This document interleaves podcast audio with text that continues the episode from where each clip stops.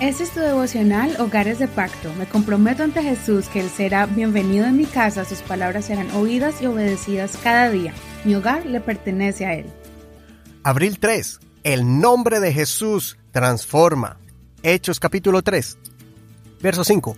Al día siguiente, aconteció que se reunieron en Jerusalén los gobernantes de ellos, los ancianos y los escribas, y estaban el sumo sacerdote Anás, Caifás, Juan, Alejandro y todos los del linaje del sumo sacerdote, y poniéndolos en medio les interrogaron, ¿Con qué poder o en qué nombre han hecho ustedes esto?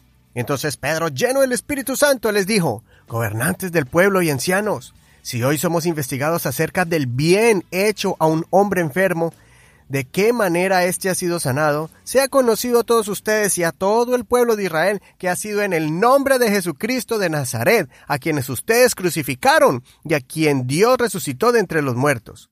Por Jesús, este hombre está de pie, sano en su presencia. Él es la piedra rechazada por ustedes los edificadores, la cual ha llegado a ser cabeza del ángulo, y en ningún otro hay salvación porque no hay otro nombre debajo del cielo dado a los hombres en que podamos ser salvos.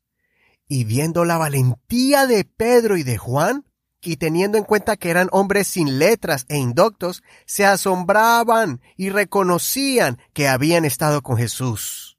Pero, ya que veían de pie con ellos al hombre que había sido sanado, no tenían nada que decir en contra, en este capítulo podemos ver la continuación del capítulo 2 cuando los apóstoles Pedro y Juan fueron llevados delante de los líderes del pueblo, que eran gobernantes y a la vez líderes religiosos.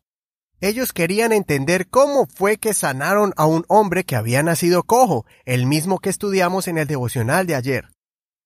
En ese momento, Pedro y Juan aprovechan para explicarles que Jesús ese que habían rechazado y crucificado era el Salvador, el Mesías, el Rey de Israel.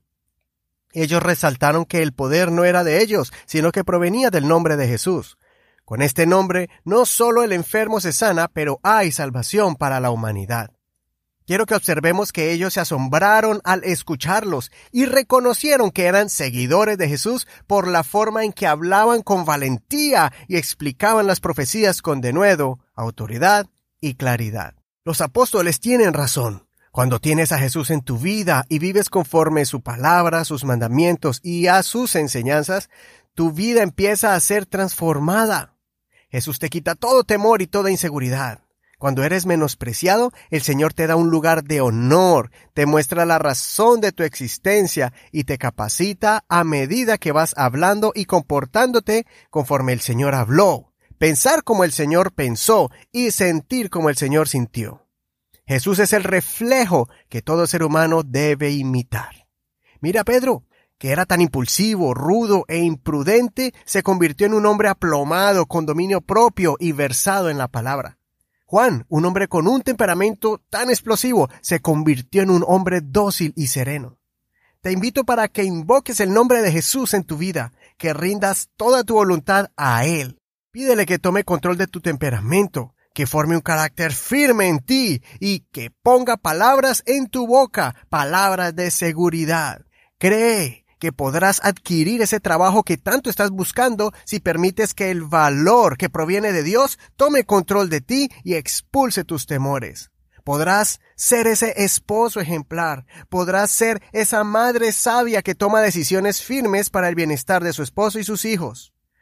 Como joven, tú podrás mantenerte firme en ese ambiente pesado que hay en tu escuela cuando empiezas a comportarte como actuaba Jesucristo, pues eres hijo de Dios y tienes su Santo Espíritu en tu corazón. Yo era una persona llena de temores y miedos, lleno de inseguridades, pero cuando permití que el Señor empezara a usarme como un instrumento suyo, ni yo mismo me reconocía. Consideremos, ¿te llamas cristiano pero no te comportas como Cristo? ¿Has aceptado la salvación de tu alma pero no has aceptado que Jesús transforme tu manera de pensar y de comportarte? ¿Aceptas el amor de Dios pero no quieres soltar el temor? Mi oración hoy es que el Señor transforme tu mente, tu comportamiento, para que adoptes la mente y la actitud de Jesucristo. Soy tu amigo Eduardo Rodríguez. No olvides leer el capítulo completo y compartir este episodio con alguien que tú aprecies.